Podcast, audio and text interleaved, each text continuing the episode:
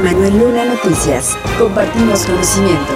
De acuerdo con la consejera del Instituto Electoral del Estado de México, Sandra López Bringas, hasta el momento en lo que va del proceso electoral por la sucesión de la gubernatura del Estado de México, ha habido 40 procesos especiales sancionadores relacionados con el mismo, de los cuales ya se han concluido algunos por el Instituto Electoral del Estado de México y otros por el Tribunal Electoral del Estado de México.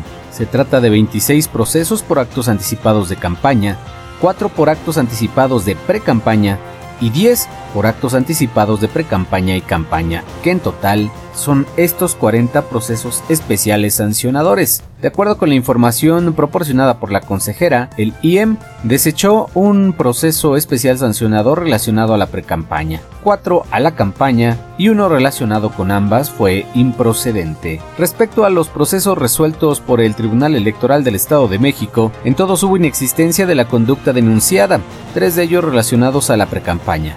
12 con la campaña y 7 relacionados con campaña y precampaña. Pero, ¿qué es un proceso especial sancionador? La consejera Lozano Sanabria lo explica.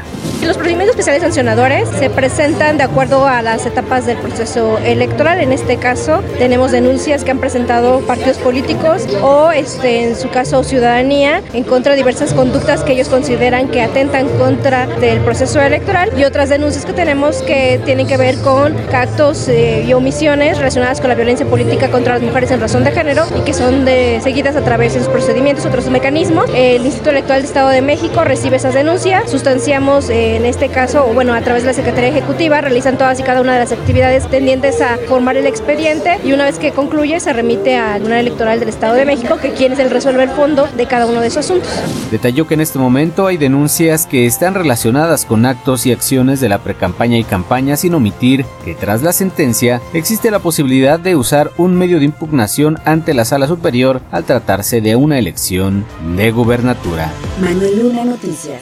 Compartimos conocimiento. De acuerdo con los líderes estatales del PAN, PRI, PRD y Nueva Alianza Estado de México, la realización de los debates es un derecho ciudadano y un deber de las candidatas por la sucesión de la gubernatura en la entidad. La decisión de Morena de no acudir al debate es una ofensa a los mexiquenses, un desdén a la democracia y pánico a defender sus ideas. Está claro que no saben cumplir su palabra. A pesar de ser un compromiso firmado, no les importó el no cumplirlo. Así como dicen una cosa, dicen otra al día siguiente. No tienen pudor en desdecirse. Dicen que por cuestiones de agenda. Para eso se acuerda una agenda y para eso se firma un documento ante un instituto electoral. De acuerdo con Eric Sevilla Montes de Oca, presidente del PRI, la decisión de Morena para cancelar el debate es por pánico a defender sus ideas. La democracia es diálogo. Delfín y Morena le tienen miedo al diálogo. Prefieren que no haya contraste de ideas. Agregó que esperan que se presente el día 20 de abril, por lo que su alianza política defenderá el acuerdo para que el debate se realice en la fecha acordada. Por su parte, Anuar Azar, presidente del PAN, detalló que aceptarán si en la candidatura común de Morena, PT y Partido Verde Ecologista de México quieren debatir el 28 de abril como debate adicional, pues entre más debates hay más espacio para que la ciudadanía conozca las propuestas y visión del gobierno que tiene cada una de las candidatas. Cabe señalar que al respecto de esta determinación de la solicitud de cancelar el debate programado para el 20 de abril y moverlo al 28 del mismo, la consejera electoral presidente del Comité Especial de Debates del IEM refirió que este asunto será discutido este jueves 13 de abril en su sesión que tendrán a las 10 de la mañana.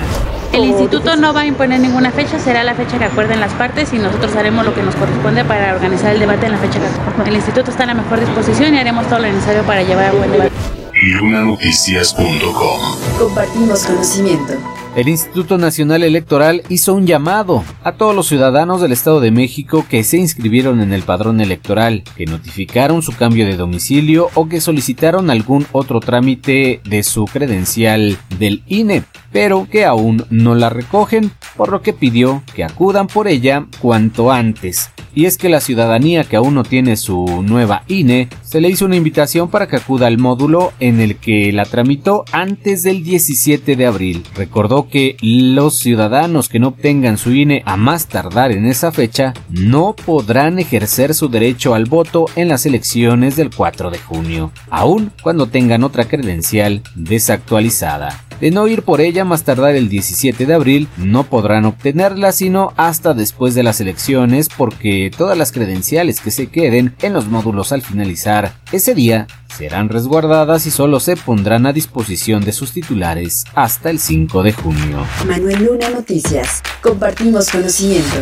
1900 policías se graduaron como integrantes activos de la Policía de Género Estatal este cuerpo de seguridad, en coordinación con las células de búsqueda y las unidades de análisis y contexto municipal, realizan visitas domiciliarias y emiten medidas de protección en favor de las mujeres víctimas. En esta ceremonia de graduación realizada en la Universidad Mexiquense de Seguridad en Nezahualcóyotl, el jefe del Ejecutivo Estatal refirió que la labor conjunta de la Policía de Género, de la Fiscalía General de Justicia Estatal y del Poder Judicial ha permitido al Estado de México sentenciar con las penas más altas a nivel nacional, sentando un antecedente fundamental fundamental para el futuro de la justicia en México.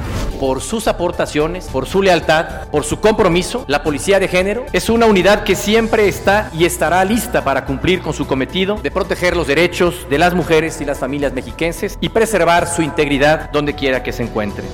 Aunado al trabajo de esta corporación, dijo, la entidad también cuenta con la unidad especializada de primera intervención para la atención de violencia de género, primera en su tipo en el país y que opera dentro del Centro de Control, Comando, Comunicación, Cómputo y Calidad, también conocido como el C5 de Toluca, con especialistas que asisten vía telefónica a las mujeres en situación de violencia y permite detectar y monitorear las zonas de mayor incidencia. Asimismo, enfatizó que las mujeres y los hombres que hoy se suman a este cuerpo policial responderán eficazmente a todas las mujeres que son violentadas y confió en que, con su apoyo, el Estado continuará superando desafíos y será un lugar cada vez más seguro donde los derechos estén protegidos. Finalmente, y tras considerar que ser policía es vivir para los demás al tener por principio la lealtad y la protección de los valores más preciados, el gobernador mexiquense deseó el mayor de los éxitos a quien se graduó, de quienes dijo dedicarán su vida al servicio de las familias a partir de este momento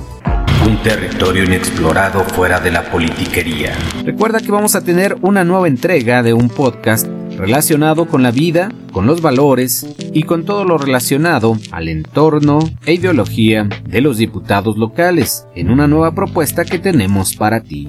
las razones que mueven sus actos, actos y sus decisiones. Espérala muy pronto a través de Luna Noticias. Distrito Cero. LunaNoticias.com. Ya tienes conocimiento. Compártelo.